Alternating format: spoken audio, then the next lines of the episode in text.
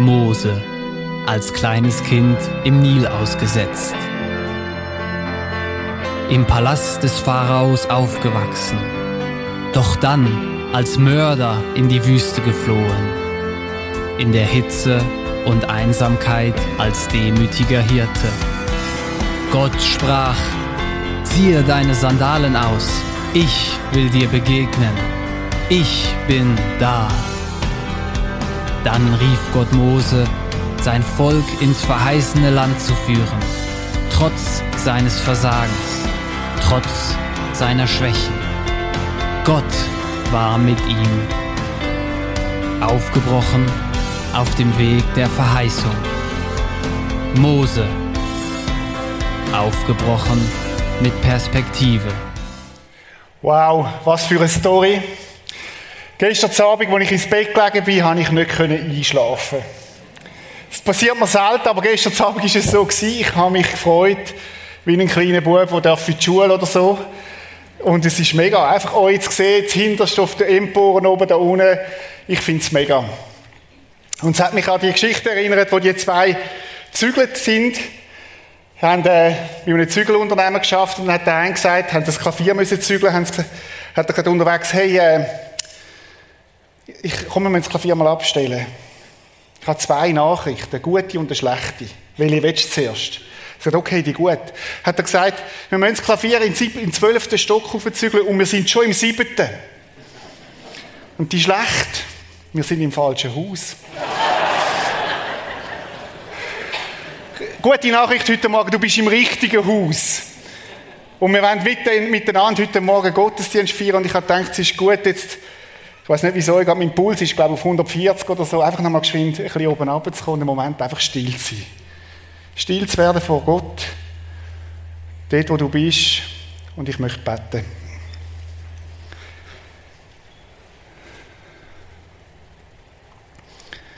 Vater im Himmel, danke, dass du der Grund bist, warum wir da sind heute Morgen. Und wir möchten wie innerlich jetzt zur Ruhe kommen und uns öffnen für das, was du parat hast für uns heute Morgen. Danke, dass du für jeden von uns etwas möchtest geben heute. Ich möchte dich bitten, dass wir dir wie die Legitimation erteilen, dass du darfst zu uns reden, egal ob wir dich kennen oder nicht aber dass du dich zeigst heute Morgen. Amen. Das Thema von heute Morgen, der Serie Aufbruch, Aufbrechen mit Perspektive, das ist das Thema. Und im Leben gibt es ja so verschiedene Aufbrüche. Es gibt äußere Aufbrüche, ich habe es vorhin erwähnt, der erste Schultag zum Beispiel, oder, wo man aufbricht und es ist nachher nicht mehr gleich wie vorher, du bist nachher in der Schule. Oder ich mag mich erinnern, so ein Aufbruch war der, der Schritt in die Lehre. Ich habe Drogist gelernt ursprünglich. Und dann der erste Tag, die erste Woche, wo du geschafft hast, Bein haben mir weh da, weil ich, weil ich mich nicht gewöhnt war, den ganzen Tag stehen. Heiraten kann so ein Aufbruch sein, wo du dich entscheidest und alles, andere, alles ist nachher anders als vorher. Vielleicht gut, vielleicht nicht so. Das sind so äußere Aufbrüche. Und wir haben ja tatsächlich auch einen Aufbruch da. Wir sind in einem neuen Saal als Killen im Prisma. Wir sind, wir sind, wir sind an einem neuen Ort. Und das ist so der äußere Aufbruch. Aber was wir heute Morgen möchten miteinander nachdenken ist, was braucht es, dass es zu einem inneren Aufbruch kommt? Weil der äußere Aufbruch, der ist spätestens so in drei, vier Monaten verpufft. Aber was braucht es, dass es zu einem Aufbruch kommt von dir mit Gott zusammen? Was braucht es, dass in deinem Leben tatsächlich Aufbruch passiert? Ich weiß nicht, wie du heute Morgen da sitzt. Vielleicht bist du da heute Morgen das erste Mal. Wer ist das erste Mal da?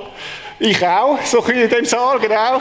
Äh, das, das äh, verbindet uns miteinander. Aber ich meine es erstmal so im Prisma quasi, in der Kille vom Prisma. Und du sagst, ja, mit Gott habe ich eigentlich gar nicht viel am Hut. Mich hat der Saal interessiert und so. Wie könnte es in deinem Leben zu einem Aufbruch kommen mit Gott? Vielleicht bist du aber da heute Morgen und du sagst, ja, ich bin schon lange unterwegs mit Gott, ich lebe mit Gott, ich ich teile mein Leben mit ihm, ich beziehe ihn ein, in alle Lebensfelder in mir. Aber irgendwo hat dein Leben so ein Plätschern. Kennst du das? Es läuft halt so. Man ist sich so vieles gewöhnt. Aber es ist nicht mehr ein Aufbruch da. Es ist nicht mehr, du bist nicht mehr unterwegs und feier. Du bist nicht mehr da im, im Sinn, dass du sagst, ich möchte, ich möchte das nächste Land entdecken. Vielleicht bist du aber da heute Morgen und sagst, eigentlich bin ich auf Gott, zu Gott auf Distanz gegangen. Nicht äußerlich, äußerlich bin ich da in der Hülle, aber innerlich bin ich so wirklich zurückgegangen und schaue ein bisschen aus der Distanz, vielleicht oben auf der Empore, genug Distanz. Und ich bin, wenn ich ehrlich bin, mit Gott ein bisschen auf Kriegsfuß, weil was er mir zugemutet hat, das ist wie zu viel. Wisst ihr, es ist so gut, wenn das deine Situation ist, dass du nicht der Erste und nicht der Einzige bist, der das erlebt hat. Wir möchten heute Morgen ins Leben von Mose schauen. Und der Mose würde ich genau so beschreiben. Er ist ein bisschen auf Distanz gegangen zu Gott. Und wir möchten in den Text hineinschauen. Und anstatt dass jeder seine Bibeln aufschlägt, darfst du natürlich auch schauen und miteinander wie in eine grosse Bibel hinein. Und der erste Vers, 2. Mose 3, 1 bis 12 heißt, Mose hütete damals die Schafe und Ziegen seines Schwiegervaters Jitro, des Priesters von Midian. Wir haben es vorhin im Trailer kurz gesehen. Mose seine Geschichte, er wird geboren in Ägypten.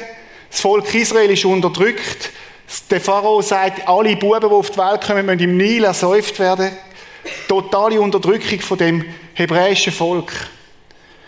Und die Eltern sind verzweifelt. Am Anfang verstecken sie den Mose und überlegen sich, was können wir machen. Sie basteln einen Korb, ihn mit Pech verkleben und setzen ihren kleinen Bub in den Nil. Der Zufall hat es wählen. Wir haben letzten Sonntag gehört in dem Talk mit dem Rudi Sabo, wo Bankräuber war, es gibt keinen Zufall. Der Zufall hat es wählen, dass ein Pharao seine Tochter ausgerechnet an dem Tag dort am Baden ist. Und sie hört vermutlich, wie der kleine Bub brüllt und sie, sie lässt rufen und sie bringen ihn in dem Korb und irgendwo hat das, das Herz von dieser jungen Frau erreicht. Es kommt dazu, dass sie den Bub quasi adoptiert und sagt, ich nehme ihn zu mir. Sie suchen den Amme, das ist zufälligerweise wieder am Mose, seine Mutter, wo noch zahlt wird, dass sie ihn stillen kann. Später wächst der Mose auf am Hof vom Pharao. Beste Ausbildung, Harvard-Ausbildung könnte man sagen, beste Lehrer, bildet, er lernt alle Anstandsregeln, ein total bildeter Mann. Und dann mit 40 passiert es, dass der Mose sich bewusst wird, das Volk, wo ich herkomme, wird brutal unterdrückt, versklavt. Und am Mose gehen irgendwie Trost durch. Und er sieht, wie so ein Sklaventreiber, einer von den Hebräern, äh, demütigt und der Mose packt seine Faust aus und schlägt ihn zu Tod. Er vergrabt die Leiche und denkt, das Leben geht so weiter, aber es ist nicht weitergegangen. Und statt ein Aufbruch in seinem Leben ist es zu einem Bruch gekommen in seinem Leben. Mose flüchtet er geht dorthin, wo ihn niemand kennt und wo er niemand kennt, in die Wüste. Und die Geschichte, die wir heute Morgen anschauen, spielt 40 Jahre später nach dem Mord. Er lernt noch eine Frau kennen dort. Und was er macht, ist der Job vom Geissenpeter. Er hütet Schaf und Geissen. Und wisst ihr, wenn wir herausfinden wie es Mose damals gegangen ist, da hat es ein kleines Wort drin, dass er Ziege, die Ziegen und die Schafe seines Schwiegervaters hütete. Wisst ihr, was das heißt? Der Mose hat resigniert. Er hat nicht einmal ein eigenes Herz gehabt. Er hat nicht einmal mehr Perspektive gehabt. Er ist irgendwo in der Wüste allein gewesen. Und er hat gelebt mit diesen Schafen und mit diesen Geissen. Wüste ist auch ein Bild für irgendwo Einsamkeit, für Krampf, für Wegsein von dort, wo die Musik läuft. Eines Tages trieb er die Herde von der Steppe hinauf in die Berge und kam zum Horeb, dem Berg Gottes. Was hat der Mose gemacht? Er hat Schaf gehütet, er hat sie verteidigt, er hat Schafsmilch getrunken, er hat Schafskäse gegessen. Und wenn ein Reporter gefragt hat damals, Mose, Mose, erzähl mal, färbt das irgendwie ab in deinem Leben? Du isst Schafskäse, du trinkst Schafsmilch, äh, du lebst mit den Schafen. Wisst ihr, was er gesagt hat? Nein. Aber der Mose, der Mose hat, hat wirklich nicht mehr keine Perspektive mehr gehabt. Und dann passiert Folgendes. Dort erschien ihm der Engel des Herrn in einer Flamme, die aus einem Dornbusch schlug. Oder man sich vorstellen, Einöde, Alltag, immer das Gleiche. Als Mose genauer hinsah, bemerkte er, dass der Busch zwar in Flammen stand, aber nicht niederbrannte. Oder wenn du in der Wüste bist, dann fallen dir Sachen auf. Und wenn du 40 Jahre in der Wüste bist, fallen dir vermutlich noch mehr Sachen auf. Mose ist etwas aufgefallen, das ist etwas nicht normal. Das ist etwas, was meine Aufmerksamkeit fordert. Und ich habe mich gefragt heute Morgen, was müsste Gott tun, dass er deine Aufmerksamkeit hat? Wenn du am Livestream bist, was müsste Gott tun in deinem Leben, dass du auf ihn aufmerksam würdest? Wo du echt einmal dann würdest sagen, okay Gott, jetzt, jetzt muss ich mich dem einmal stellen, jetzt muss ich dem einmal dem nachgehen. Wo du nicht einfach in deinem Alltag weitergehst. Bei Mose ist der brennende Dornbusch. In unserem Leben kann es vielleicht die Geburt von einem Kind sein, wo du denkst, wow, in nur neun Monaten aus einer Eizelle und einem Samen ein Kind entstanden? Kann es nicht sein, dass da ein Schöpfer dahinter ist? Vielleicht sind es leidvolle Situationen in deinem Leben, wo du plötzlich merkst, oh, oh, oh, oh, ich habe es nicht mehr im Griff.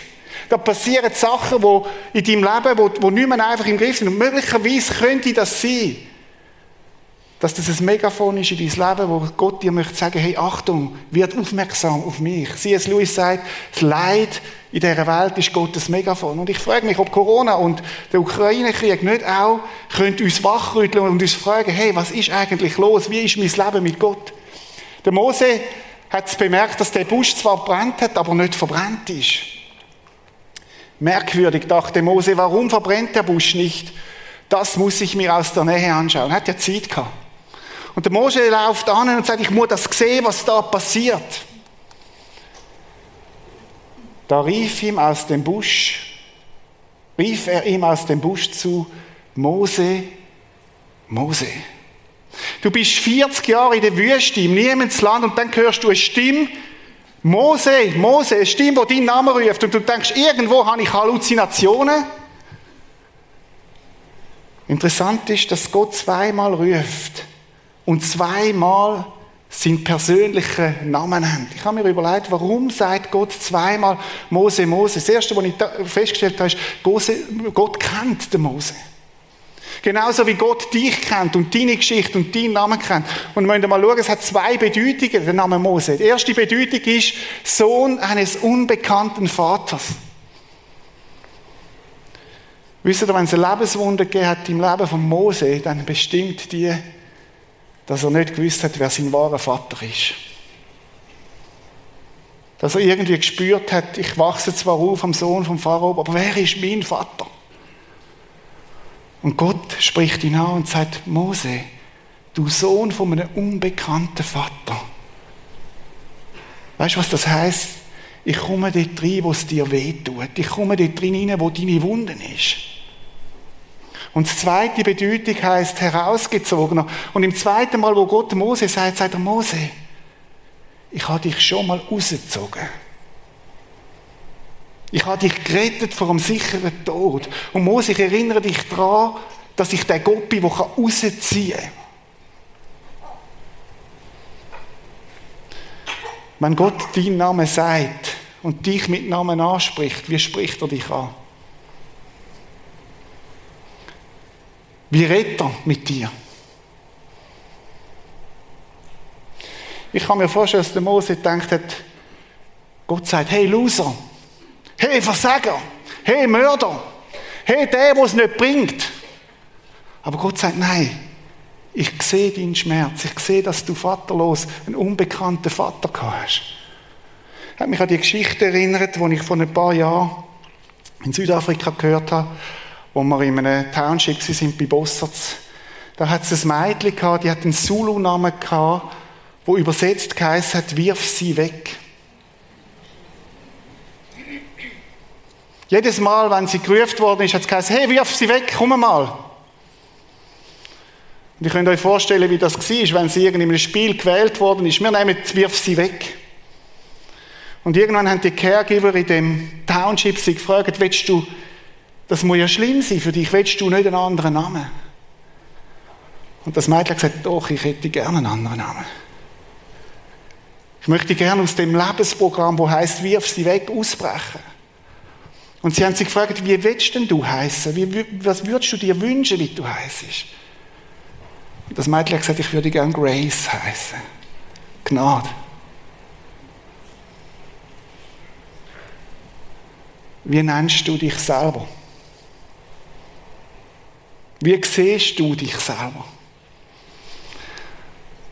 Und wisst ihr, mir ist das so vorgekommen, als wird Gott heute Morgen auch dir sagen über dein Leben, ich möchte, dass Gnade über dein Leben steht. Die Geschichte geht weiter. Mose, Mose, hat Gott gesagt. Und der Mose sagt, ja Herr, hier bin ich. Hat mich als Militär erinnert, meine RS in Lausanne. Rekrut Belli, hier. Und der Mose sagt, hier bin ich Herr, da bin ich. Und mir kommt so vor, wie der Mose das Rufen von Gott hört und sagt, Herr, da bin ich. Hat mich an eine andere Geschichte im Alten Testament erinnert. Ganz am Anfang in der Bibel an Adam, wo Gott ruft, Adam, wo bist du? Und die Antwort vom Adam ist, schwiegen. Und ich möchte dich fragen heute Morgen, wenn Gott dich ruft heute Morgen, mit Namen anspricht, wirst du am Adam seine Variante wählen, wo du dich versteckst, irgendwie in der Masse untergehst, oder wirst du sagen, Gott, da bin ich? Gott, da bin ich. Wenn du mir etwas vorhast, da bin ich. Komm nicht näher, befahl Gott. Ich habe mich gefragt, was für ein Bild habe ich von Gott?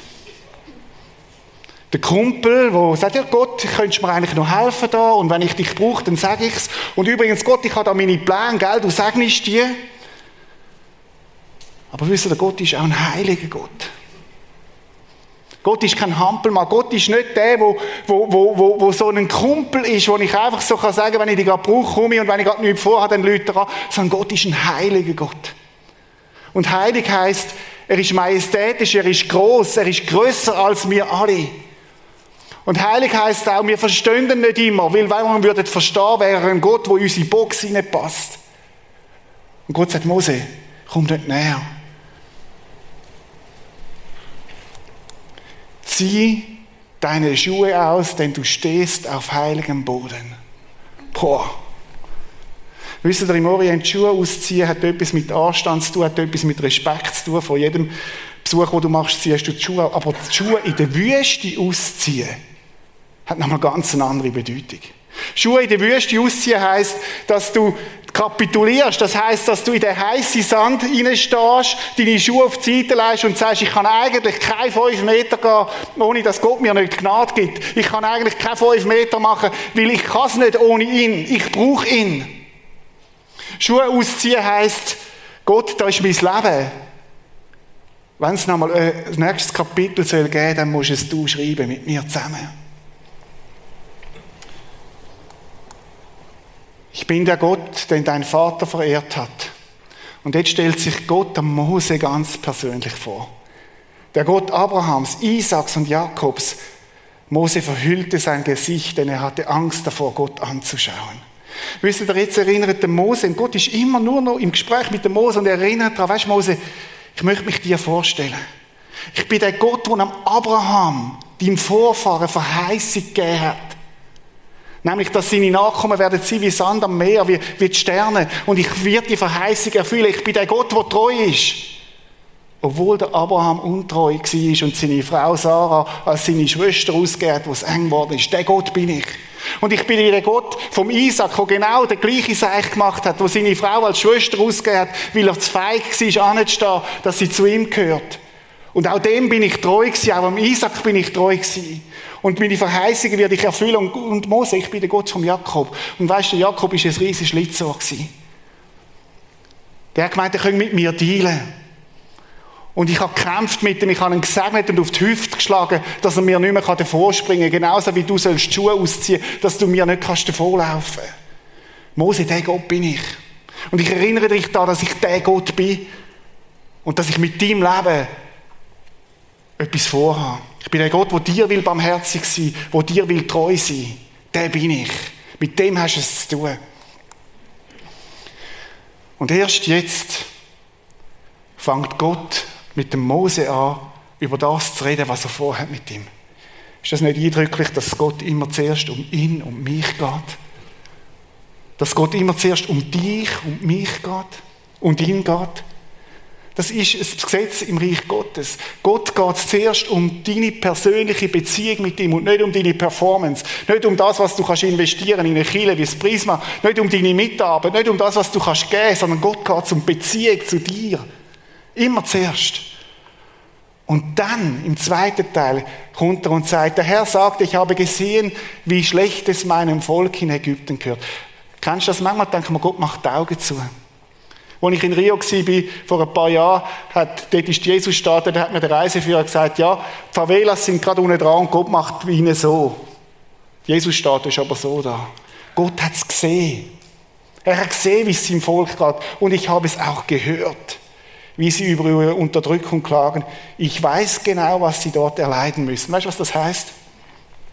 Wenn du heute Morgen da bist und leidest, wenn du heute Morgen da bist und verzweifelt bist, in deiner Ehe, in einer gesundheitlichen Situation, vielleicht mit dem Arbeitsplatz, mit dem eigenen Leben, wo es irgendwie nicht aufgeht, dann weiss von Gott, dass er es sieht und hört. Gott nimmt dich wahr. Ich weiß genau, was sie dort erleiden müssen. Nun bin ich herabgekommen, um sie aus der Gewalt der Ägypter zu retten.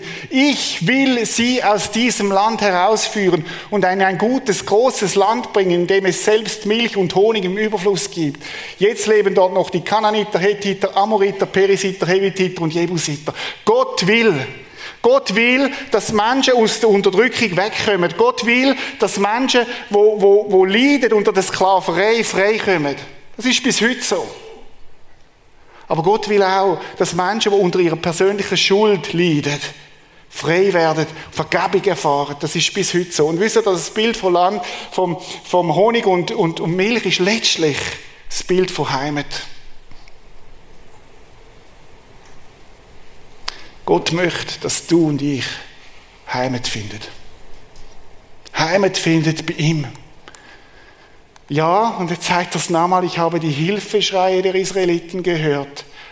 Und wenn dein Schrei heute stumm ist und ohne große Worte, vielleicht nur ein Seufzen, dann lass dir sagen heute Morgen, Gott hat deinen Schrei gehört. Und es ist kein Zufall, dass du heute Morgen da bist. Ich sage dir, im Namen von Jesus, Gott hat deinen Schrei gehört. Er hat es gesehen, wie die Ägypter sich quälen. Er sieht, was bei dir ihnen abgeht. Und jetzt kommt es darum. Darum geh du, Mose, nach Ägypten. Ich sende dich zum Pharao, denn du sollst mein Volk Israel aus Ägypten herausführen. Gottes Methoden, um zu helfen, sind Menschen. Menschen, die ein Herz haben, die einen Auftrag bekommen haben von Gott selber und die sagen, ich bin Gottes Hand und ich bin Gottes Fuß und ich lasse mich brauchen. Der Mose erwiderte, ich soll zum Pharao gehen, ich, wo so ein Versagen habe, ich, wo nur noch ein kleiner Geißelpeter bin und die Israeliten aus Ägypten herausführen. Und der Satz, wer bin ich schon? Kennst du den Satz? Gott, du willst mit mir Geschichte schreiben? Du willst mich brauchen für dein Reich? Wer bin ich schon? Wer bin ich schon? Gott antwortete Mose, ich stehe dir bei und gebe dir ein Zeichen, an dem du erkennst, dass ich dich gesandt habe. Wenn du mein Volk aus Ägypten herausgeführt hast, werdet ihr mich an diesem Berg hier anbeten und mir dienen. Gott sagt der Mose, das Ziel von dem Rausführen aus der Sklaverei ist, dass das Volk mir dient und mich arbeitet. Möchte ich fragen, wer bist du in dieser Geschichte? Könnte es sein, dass du heute Morgen vielleicht da bist und sagst, also Mose, ja, es geht mir so, ich bin mit Gott aufs Kriegsfuß, ich bin irgendwo in die Wüste gelandet. Es ist trocken worden in meinem Leben und ich habe irgendwo auch die Perspektive verloren, dass Gott etwas mit mir könnte vorhaben.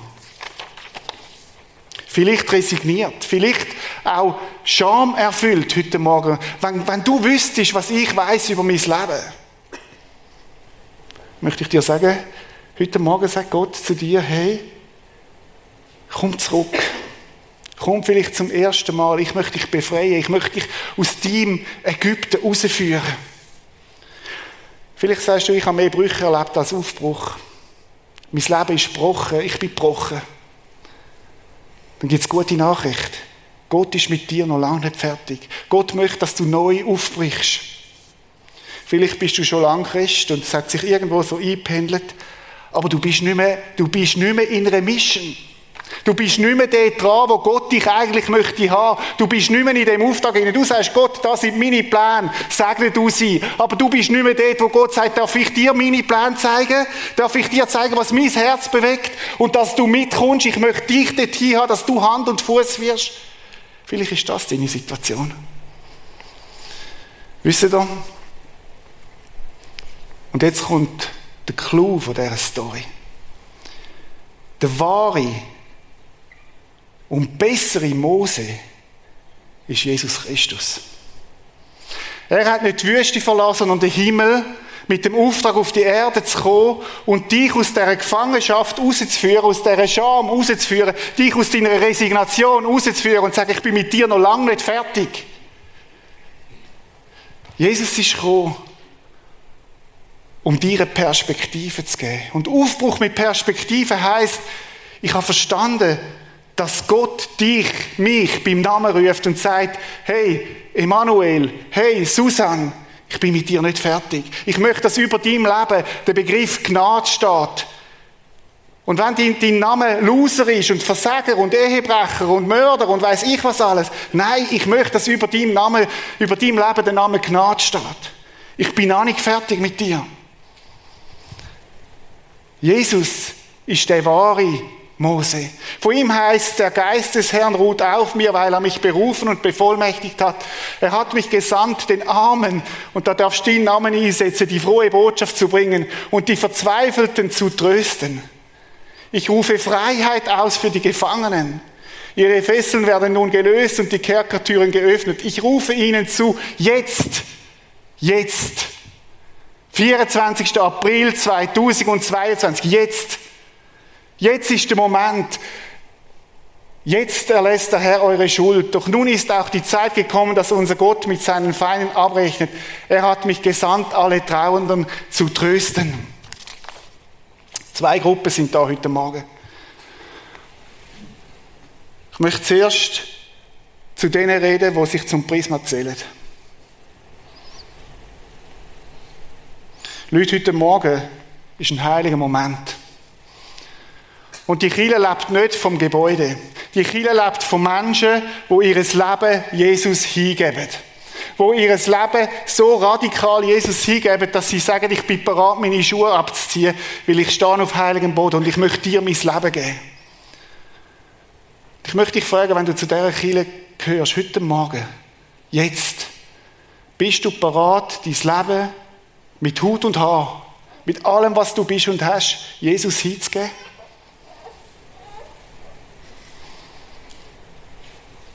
Ich glaube, dass Jesus dich mit herausfordern an diesem Punkt. Und vielleicht halten dich Sachen zurück, wo du sagst, ja, ein bisschen Jesus ist schon gut. Nein, Gott sagt, nein, ganz. Mit Hut und Haar. Und dann gibt es die andere Gruppe da heute Morgen, das sind die Armen, die Verzweifelten, die Schuldbeladenen. Und vielleicht gehörst du gerade in beide Gruppen hinein. Die Trauernden. Wo Gott dir möchte sagen, heute Morgen, ich bin gekommen, um deinem Leben Gnade reinzugeben. Ich bin gekommen, damit du wieder Hoffnung überkommst, damit du wieder, wieder kannst aufstehen, wieder kannst leben, dass du Perspektiven überkommst, aufbrechen mit Perspektiven. Ich möchte dich heute Morgen herausfordern. Egal zu welcher Gruppe du gehörst, egal ob du am Livestream bist oder da, möchte ich herausfordern, Folgendes zu tun. Ich möchte dich herausfordern, deine Schnürsenkel zu öffnen von deinen Schuhen. Vielleicht hast du auch noch so ganz einfache, deine Schuhe abzuziehen. Als ein Zeichen von der Kapitulation von Gott. Kapitulation, das mögen wir nicht. Wir möchten selber die Chefs sein, wir möchten selber sein, die, die Steuer in der Hand haben. Als ein Zeichen davon, Gott, ich verlasse mich nicht mehr auf mich selber. Sondern ich möchte mein Leben dir hingeben. Mach du damit, was du willst. Das ist ein gefährliches Gebet. Aber das Beste, was dir passieren kann, wenn Gott dein Leben darf bestimmen darf. Wenn du zu denen gehörst, die heute Morgen Vergebung brauchen, die heute Morgen neue Hoffnung brauchen, die Jesus nicht gar nicht kennen, dann fängt es da an, dass du deine Schuhe abziehst und dich hingibst und sagst, Gott, da bin ich. Nimm mein Leben. Wir werden jetzt gerade aufstehen miteinander und wir haben ein Lied vorbereitet, wo ein Hingabelied ist, wo heißt, Here is my heart, Lord. Da ist mein Herz, Herr. Vielleicht ist es ein verwundetes Herz, vielleicht ein geschrumpftes Herz, vielleicht ein gebrochenes Herz, vielleicht ein Herz, das lebt und voller Kraft ist. Und das Lied ist nicht einfach, nicht einfach, sollen wir nicht einfach singen, sondern es ist ein Hingabelied. Und ich möchte dich einladen heute Morgen, wenn die Botschaft neu ist für dich, dass du deine Schuhe ausziehst, dort, wo du bist, denkst du, das ist Kindergarten. Nein, es ist nicht Kindergarten. Es ist dann Kindergarten, wenn du es machst, ohne etwas dabei zu denken. Aber wenn du es machst, weil dich Jesus ruft heute Morgen, dann ist es ein Zeichen von der Hingabe. Lass uns aufstehen. Und ich möchte dich einladen, heute Morgen deine Schuhe auszuziehen. Als ein Zeichen, Jesus, mein Leben gehört dir. Und wenn es Sachen sind, die dich noch zurückhalten, dann ist es heute Morgen dran, das Jesus zu bringen. Vielleicht bist du am Livestream, ich möchte auch die in Nepal grüßen. Mach es auch am Livestream. Unser Leben soll ihm gehören. Here is my heart, Lord.